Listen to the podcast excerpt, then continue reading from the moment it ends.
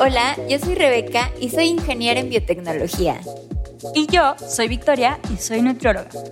Esto es Échale Coco, un espacio para hablar de alimentos y nutrición de una forma sencilla, basada en ciencia e información actualizada. Y además, de la mano de invitados e invitadas, exploramos qué puede hacer un nutriólogo o nutrióloga más allá de la consulta, así como otras experiencias de diferentes profesionales en torno a ciencia de alimentación. Esto es Échale Coco.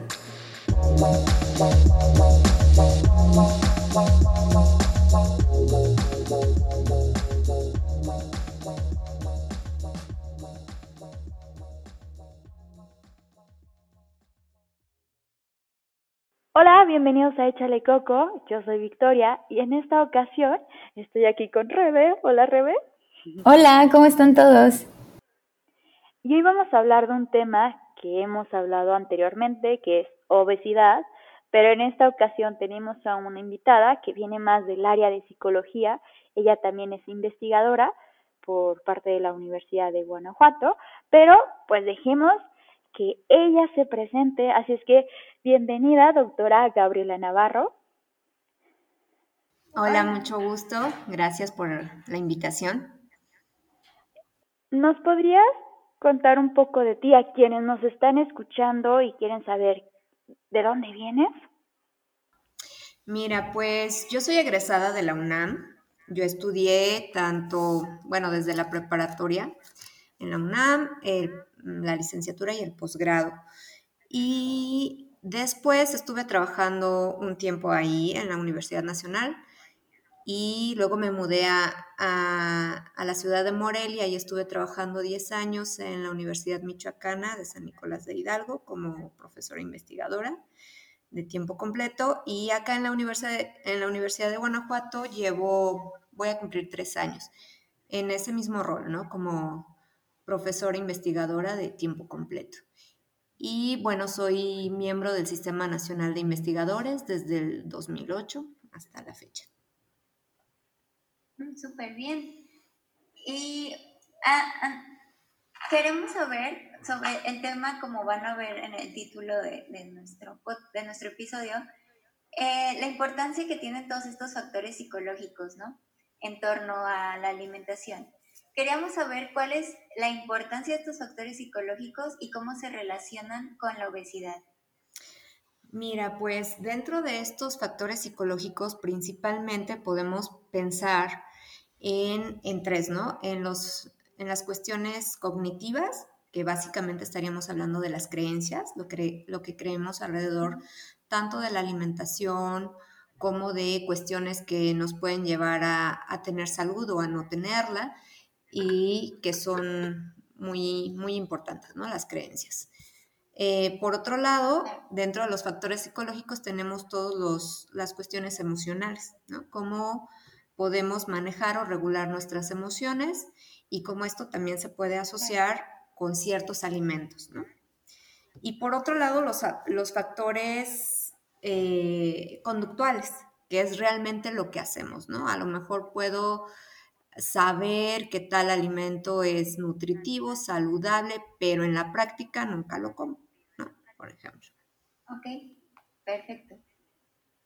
Ya hemos hablado en ocasiones anteriores aquí en el podcast de cómo, pues al final, este fenómeno que es la obesidad, eh, se rodea de un montón de cosas una realidad en la que lo que nos rodea, el lugar en donde vivimos, las personas con las que convivimos, la forma en la que nos crían, juega un papel.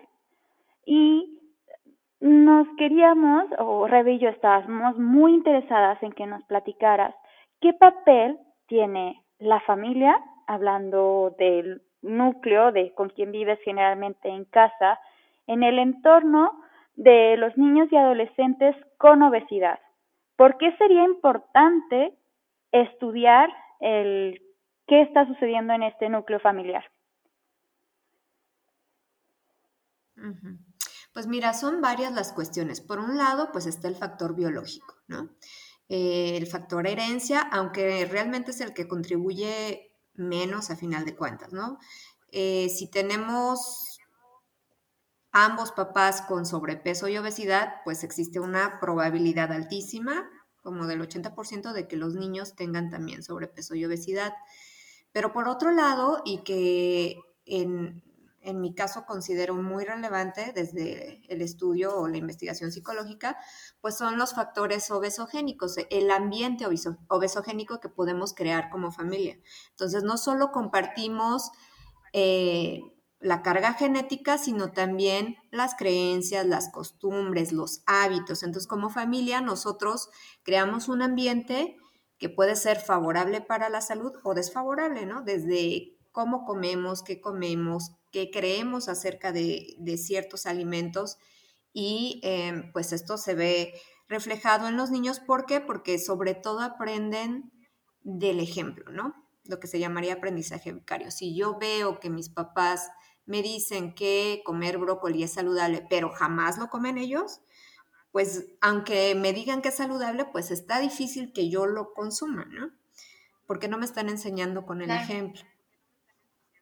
Entonces, la familia sí juega un, rol muy importante en ese sentido y también en las prácticas que llevan a cabo con la alimentación de los niños, ¿no? ¿Qué tanto monitorean la alimentación de los niños? ¿Qué tanto se sienten responsables o no de esta alimentación? Si, em, por ejemplo, castigan con los alimentos ¿no? En el sentido de, o premian, ¿no? Si te portas bien, pues te voy a dar una paleta, te voy a comprar esto, este, si te comes tus verduras te doy helado, que estamos reforzando, por ejemplo, eh, el comer el helado más que el comer las verduras, ¿no? Porque si me tienen que dar un premio para comerme las verduras, pues es que es algo tan malo que hasta me tienen que, que premiar por hacerlo, ¿no? Entonces sí, de repente ahí tenemos algunas prácticas eh, que no favorecen tanto una buena alimentación. Y esto se ve muy reflejado, como bien decías, en, en todos los estratos sociales y prácticamente en toda la cultura mexicana, porque, por ejemplo, hay gente que tiene que sus abuelitas, si no te acabas lo que comiste y no le pides más, es como una falta de respeto, ¿no? Porque despreciaste su comida. O en este caso que mencionabas que hay algunos papás que premian con golosinas, ¿qué debería de hacer un padre de familia para hacer lo opuesto y enseñarles que eh, la comida no se tiene que estar premiando, sino que pues tú, o sea, ¿cómo, le enseñarías a un papá a enseñarle a su hijo a comer responsablemente y saludable? Mira, por un lado, em, involucrando a los pequeños, ¿no? Desde la selección de los alimentos, la preparación, yo sé que son chicos, pero te pueden ayudar a hacer una ensalada, les puedes hablar en términos sencillos de qué le aporta es esto que va a comer, ¿no? Que tiene vitaminas, que tiene proteínas, para qué le sirven, etcétera, de una manera muy sencilla y al involucrarlos en la preparación, pues va a ser más fácil que ellos puedan consumirlo, ¿no? Que, es algo que ellos ayudaron a preparar y entonces les dé ganas de probar y lo hagan. Y pues otra es el ejemplo también, o sea, nosotros como papás también tenemos que poner el ejemplo y tener una dieta pues saludable, ¿no? Y bueno, pues no quiere decir que nunca vayan a comer dulces los niños, por supuesto que, que sí, pero o, comida chatarra, pero pues tratar de, de, limitarlo, ¿no? De cierta manera. Y bueno, ahí, por ejemplo, también la disponibilidad de la comida chatarra en casa, ¿no? O sea, si yo tengo el refrigerador lleno, la alacena llena de comida chatarra, ultraprocesada, refrescos, y le digo, no lo comas, híjoles, está difícil, ¿no? O sea, si está mi casa repleta. No es lo mismo que, bueno, de vez en cuando a lo mejor salimos o algo y ahí compramos alguna golosina, ¿no? Pero entre mayor disponibilidad haya y más accesibilidad en la casa de esto, pues va a ser más probable que este, los pequeños lo, lo pidan y lo consuman, ¿no? Porque pues ahí lo tienen. Sí, claro. Sí, claro, claro, claro. Y justo parte de estas conductas, de estas incluso creencias o actitudes en torno a la alimentación, pueden ser un poco complejas de evaluar para profesionales de salud. Y veíamos cómo tienes una buena investigación en torno a la creación de cuestionarios para conocer, por ejemplo, eh, qué tanta culpa tiene el niño, niña o adolescente respecto a la obesidad o incluso otras características. ¿Nos podrías primero explicar cuál es la importancia de generar y validar este tipo de cuestionarios? ¿Por qué es importante eh, hacer este tipo de diseños de conceptos que a veces son medio abstractos? Mm. Sí, mira, pues en psicología tenemos toda una área muy importante que es la psicometría y la evaluación psicológica. Entonces, ahí eh, se nos muestran o, aprendemos una serie de procedimientos para tener o crear instrumentos de evaluación psicológica que sean pertinentes y culturalmente válidos, por ejemplo, ¿no? Entonces, no es nada más, me invento unas preguntas y ya ya está, ¿no? Sino es todo un proceso en el cual, por ejemplo, primero tienes que investigar en la literatura científica qué constructo quieres evaluar. Por ejemplo, la culpa, qué manifestaciones hay de ella, con qué se relaciona, eh, cómo se representa en niños, por ejemplo. Y de ahí, o sea, tienes que tener muy claro qué quieres evaluar, en quién lo quieres evaluar y para qué lo quieres evaluar, ¿no? Y con estas tres preguntas, pues vas definiendo cómo construir este instrumento. Y bueno, también hay una serie de lineamientos de cómo tendrías que redactar los ítems o reactivos que vas a hacer, que serían las preguntas, y también con respecto al formato de respuesta que es más adecuado para la población meta, ¿no? Si está dirigido a, a mamás, si está dirigido a niños, tendría que ser con otro lenguaje, con otro tipo de opciones para que ellos puedan responder de una manera más sencilla. Y una vez que haces todo este proceso, primero de revisión bibliográfica, después de elaboración de estos ítems basada en todas estas características que te menciono, posteriormente lo que tienes que hacer es probarlo en la población meta, hacer un piloteo. Y entonces ver si realmente se entendió lo que esta población te está entendiendo lo que querías preguntar. Y bueno, si necesitas hacer adecuaciones, pues las haces.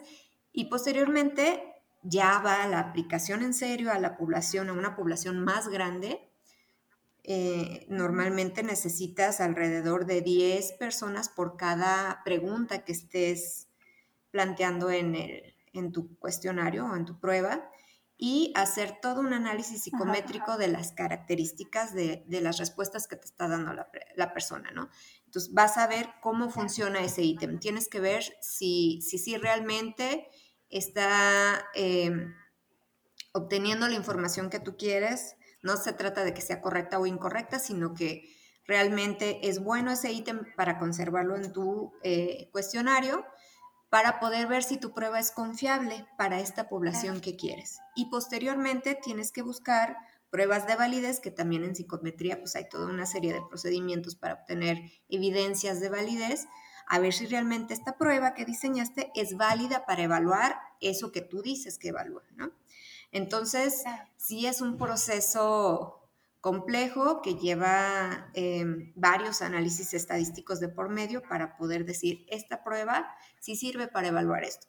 Entonces, una recomendación es justamente utilizar pruebas que sean confiables y que tengan evidencias de validez para evaluar ciertos constructos psicológicos, eh, como por ejemplo esto que mencionábamos, ¿no? Prácticas parentales de alimentación, comer emocional, hay otra serie de, de pruebas, ¿no? Claro. Y entonces lo que hace es que ya nos da información de ciertas partes o de, mm, ¿cómo te diré? De las características del constructo que estamos evaluando. Entonces, si tengo puntajes altos en monitoreo, quiere decir que esta mamá sí está vigilando lo que come su hijo, sí está preocupada porque coma en una cantidad adecuada, etcétera, ¿no? O sea, de acuerdo a las preguntas que tú hayas incluido en tu, en tu escala. Ok. ¿Y qué sería lo más complejo de este tipo de encuestas o de evaluaciones? De investigación, al crear este tipo de herramientas. Mm, a ver, em, explícame un poquito más porque no me queda clara la pregunta. Por ejemplo, ¿cómo deciden em, que van a evaluar culpa? Eh, ¿Qué parámetros más o menos tendrían que seguir? eh, cómo deciden tal vez las poblaciones que, que, van a evaluar, porque me imagino que no va a ser igual una población que tiene menos acceso a ciertos alimentos que una población que sí tiene acceso, o eh, no sé si tal vez elijan eh, cómo llegar con estas personas para que sean evaluadas, no sé si hay algún tipo de, de complejidad acercarse a estas personas para ser cuestionadas de cómo llevan a cabo sus hábitos para para educar a sus hijos. Sí. ¿Qué, dirías tú de todos estos procesos? ¿Qué es lo más complejo? Mm, pues para empezar, lo más complejo es hacer la escala como tal, ¿no? O sea, diseñarla, hacer toda la, revisión. Realmente tú, tú como investigadora eh, decides qué constructo quieres evaluar basándote pues en lo que en otras investigaciones y en lo que estás viendo en tu entorno, ¿no? Entonces, em, puedes a lo mejor eh, hipotetizar que a lo mejor em, la culpa está jugando un factor importante en esto del sobrepeso y la obesidad y entonces empezar a, a crear herramientas para ver si esto es así o no. En realidad vimos que no juega un papel tan relevante la culpa en los niños, ¿no? O sea, en cuanto a la alimentación y de hecho pues cada vez el tener sobrepeso pues se convierte o se está convirtiendo desgraciadamente más en la norma que en algo atípico, ¿no? O sea, antes a lo mejor era uno el niño o la niña gordita en el salón y ahorita pues casi que el flaquito es ya el atípico, ¿no? Desgraciadamente, entonces, bueno. Sí, claro. Y en cuanto a la población que quieres trabajar, pues mira, nosotros normalmente nos acercamos por medio de las escuelas, ¿no? Eh, pedimos autorización para, para que participen los papás en, en, en este tipo de investigaciones, les pedimos su consentimiento. No todos los papás colaboran, ¿no? O sea, los que acceden, pues les mandamos los cuestionarios o a veces ahí en la misma escuela, si se hace alguna junta de papás, pues ellos contestan. Si es alguna escala para niños, pues les pedimos autorización primero a la escuela, luego a los papás, o sea, a la escuela para que nos dé acceso a los papás y de ahí pues ya los pequeños contestan, ¿no?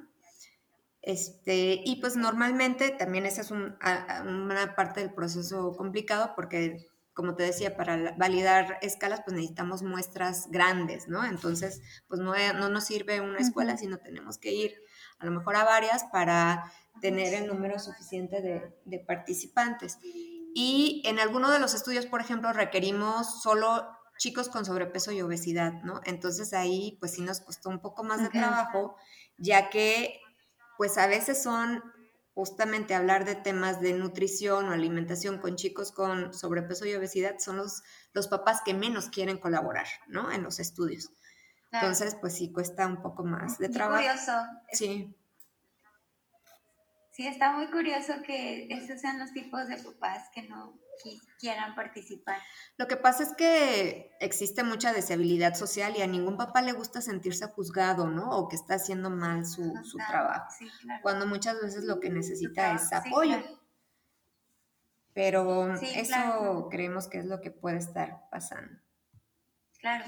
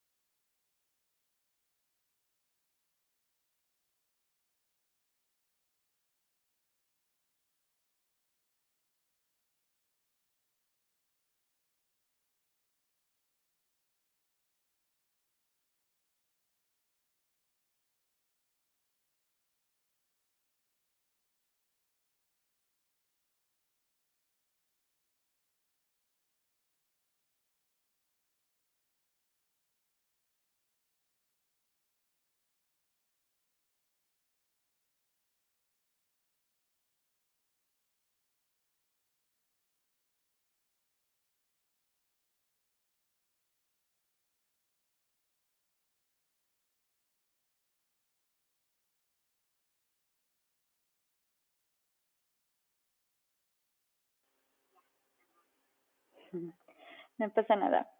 Mm, bueno, tienes una gran experiencia en la parte de estudio en niños, niñas con sobrepeso y obesidad en México. ¿Qué sería más importante seguir investigando y seguir creando herramientas de tratamiento eh, específicamente eh, en ellos, en esta población? Pues mira, ahorita lo que nos urge también es ya em, hacer intervenciones, ¿no? De hecho, pues sí hay, hay varias en proceso y eh, con diferentes componentes, diferentes combinaciones y ninguna ha sido como lo suficientemente exitosa, porque es un problema multifactorial bastante complejo. Pero eh, de todos modos, pues el seguir creando herramientas para evaluar que nos pueden servir posteriormente para utilizarlas en estas intervenciones también es, es importante, porque con esto podemos tener una idea más clara de, de cómo poder orientar nuestras intervenciones. Y bueno, pues creo que es súper importante hacer equipos multidisciplinarios, ¿no? Por un lado, pues las nutriólogas, eh, por ejemplo, ¿no? Pues tienen todo, todo el conocimiento de, cómo se deben combinar los alimentos, qué, qué, se debe hacer, cómo se debe consumir, etcétera. Pero las psicólogas o los psicólogos pues tenemos el conocimiento sobre el cambio conductual, entonces podemos hacer un equipo fabuloso ahí. Obviamente los médicos también pueden entrar, o sea, puede ser mucha, un equipo multidisciplinario sería lo ideal y pues muchas veces cuando se plantean estas intervenciones no son tan multidisciplinarios los equipos como uno desearía. ¿no? Claro. Y justo hablando de este trabajo en equipo, si hay alguien que nos esté escuchando y que sea tal vez del área de médico o médica o nutriólogo o nutrióloga, ¿tú qué herramientas de evaluación crees que serían importantes y que podríamos utilizar desde otras áreas, pero darnos un poquito de apoyo de, desde tu área, digamos, un ejercicio transdisciplinario? Mira, pues no creo que solo la herramienta como tal, sino planear una intervención compleja y completa en equipo, ¿no? Sería lo ideal.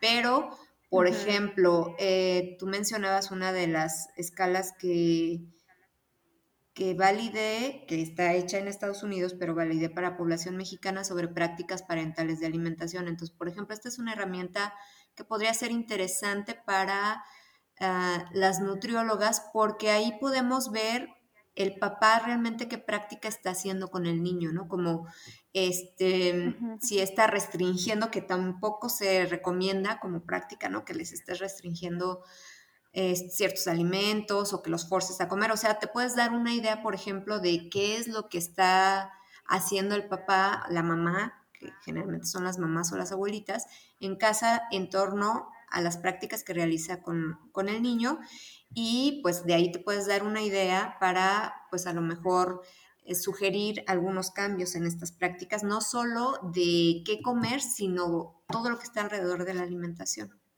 por ejemplo, ¿no? Eh, tengo también por ahí otra escala que esa la creamos, em, que también pudiera ser bastante útil, eh, que está pensada para evaluar la etapa de cambio en la que se ubican los cuidadores principales con respecto a la obesidad de sus hijos, ¿no? ¿Qué quiere decir esto? Que a lo mejor, y esto para las intervenciones yo creo que sería súper útil, está publicado en Nutrición Hospitalaria en el 2020. El artículo se llama mm, La escala eh, ECARSI. Luego les paso bien la cita. Ok. Y entonces lo que plantea es que tú puedas darte cuenta en qué etapa se encuentra el papá. A lo mejor te digo, por ejemplo, yo estoy en precontemplación. Tengo un hijo con sobrepeso y obesidad, pero ni siquiera estoy consciente de que tiene ese problema. No creo que necesite ayuda. Obviamente cuando tú ya evaluaste al niño, ya viste que tiene sobrepeso u obesidad, ¿no? Entonces la intervención para esta familia tendría que ser muy distinta porque tienes que empezar desde crear conciencia de la problemática, las implicaciones que debe tener, etcétera, para irlos llevando poco a poco hacia un cambio conductual, a diferencia de una familia que están en la, en la parte de este, mm, de preparación, por ejemplo, ¿no? Entonces ya han hecho algunos intentos conductuales por cambiar algunos hábitos alimenticios, pero no les ha salido bien. Saben que tienen que hacer también actividad física, pero no saben exactamente qué. Entonces, con esta familia sería una intervención totalmente distinta, porque ya, ya están eh, inmersos en esto, saben que hay una problemática y empezaron a hacer algo, pero necesitan orientación para saber bien por dónde ir, ¿no? Entonces, esa también creo que pudiera ser una herramienta útil, ¿no? Y pues bueno, hay varias, pero claro. por citar un par de ejemplos. Y, hablando sobre emociones y, todas estas evaluaciones, ¿qué significa entonces comer con emociones? ¿Qué, qué implicaciones o qué consecuencias eh, implica comer con emociones? Bueno, más que comer como, con emociones sería comer emocional, ¿no? O sea, porque el pensar en que voy a quitar las emociones de la comida, pues no sería tampoco adecuado, ¿no? Porque incluso nos pueden dar felicidad, tranquilidad, etc. No, más bien se refiere a que tú utilices la comida para calmar estados emocionales negativos. Ansiedad, eh, tristeza, enojo, ¿no? Y bueno, pues esto viene de, o puede venir, ¿no? En algunos casos desde la infancia también, ¿no? Justamente que cuando el bebé empieza a llorar, pues le damos la paleta para que se calme, ¿no? O le damos la galleta, etcétera, ¿no? Entonces, en vez de lidiar con la emoción o de enseñarle a lidiar con la frustración, con este, la emoción que esté sintiendo, lo tapamos con un alimento y entonces aprenden los niños a eh, que si yo me siento mal, pues comiendo, me, entre comillas, me siento mejor, porque pues es sentirme mejor en un corto periodo de tiempo y a la larga no resolver el problema emocional que viene detrás y además agregarle otros como la culpa justamente, ¿no? Sí, claro. Y justo, justo hablando de estas habilidades emocionales, ¿tú cuáles crees que son o has visto mayor necesidad de enfocar la atención de salud, enfocar el, la creatividad de profesionales de salud para poder vivir en este ambiente que como mencionas, pareciera que es mucho más sencillo vivir con obesidad que eh, sin obesidad.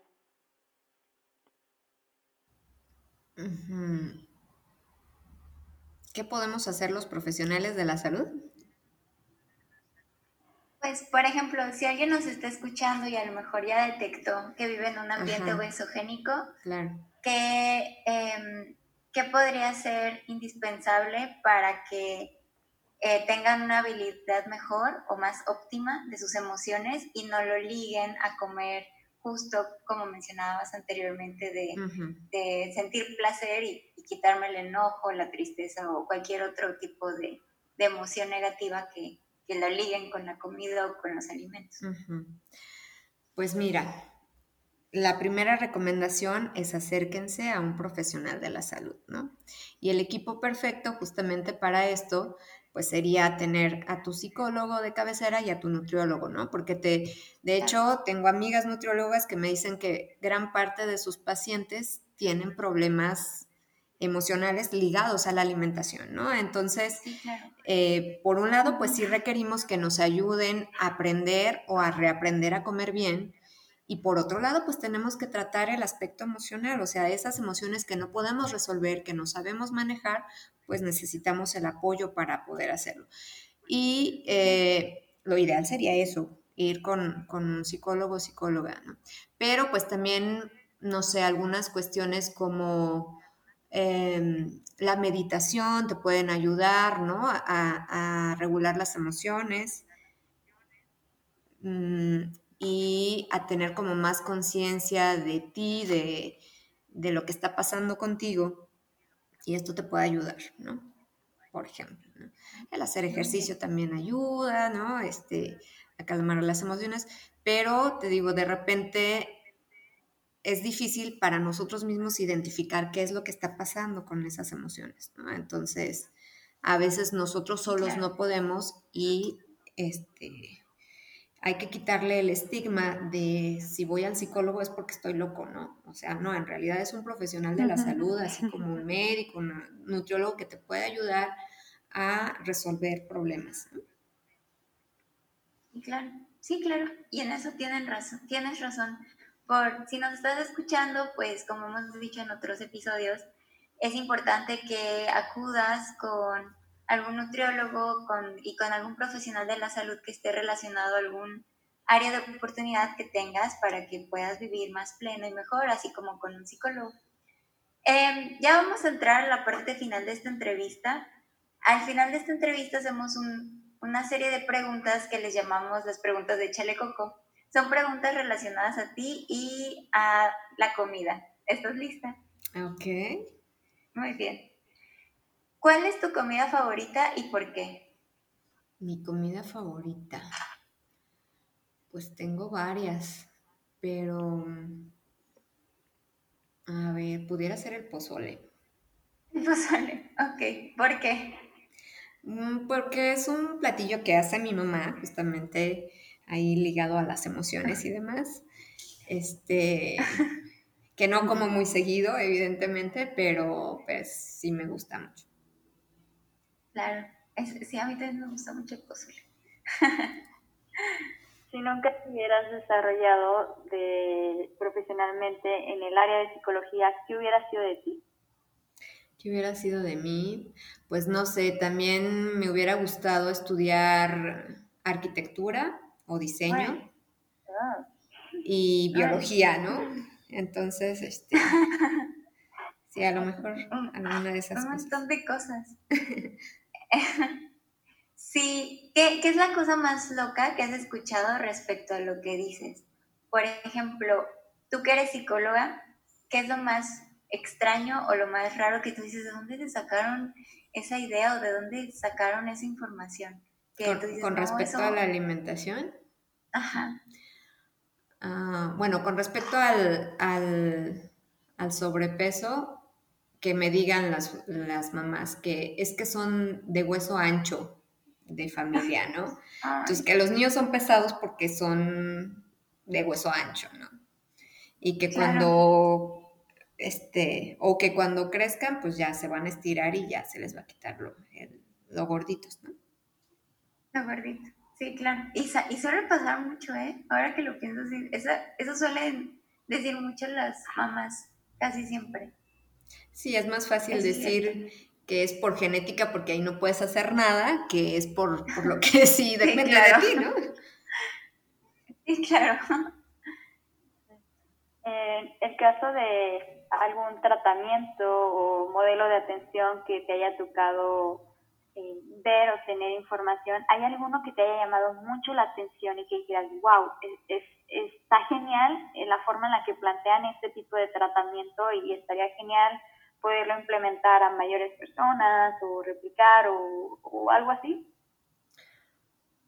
Pues mira, hay muchos estudios muy, muy interesantes, pero como te comentaba al, al principio, muchos programas eh, logran la reducción del peso pero el problema es el mantenimiento. O sea, todos, el problema es el mantenimiento. Pueden tener seguimientos a, seis meses, a un año y siempre se regresa al, aumento de peso.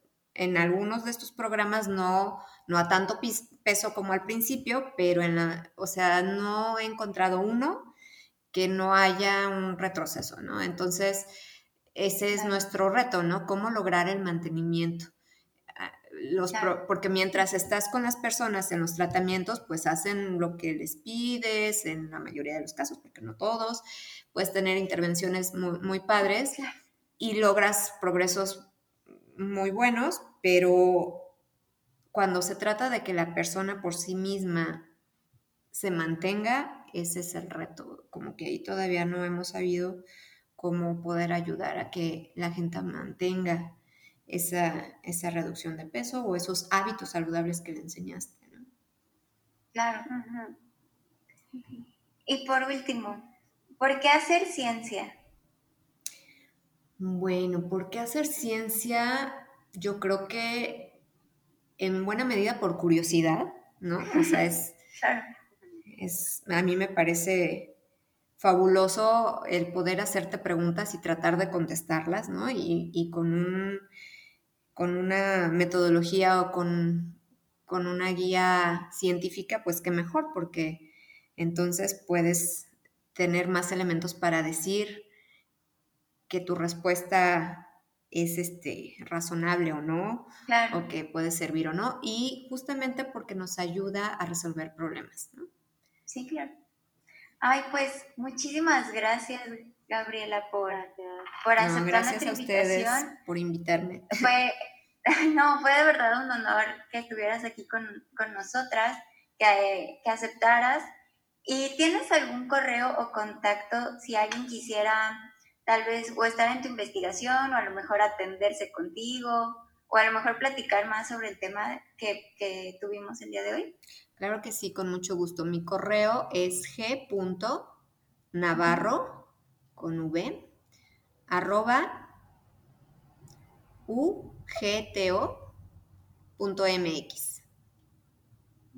Ok, pues ya lo escucharon, ya tuvimos una gran invitada el día de hoy y muchas gracias a ti, escucha, por, por quedarte hasta el final de este, de este episodio.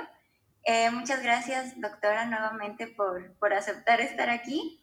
Y Victoria, es parte de decir el final.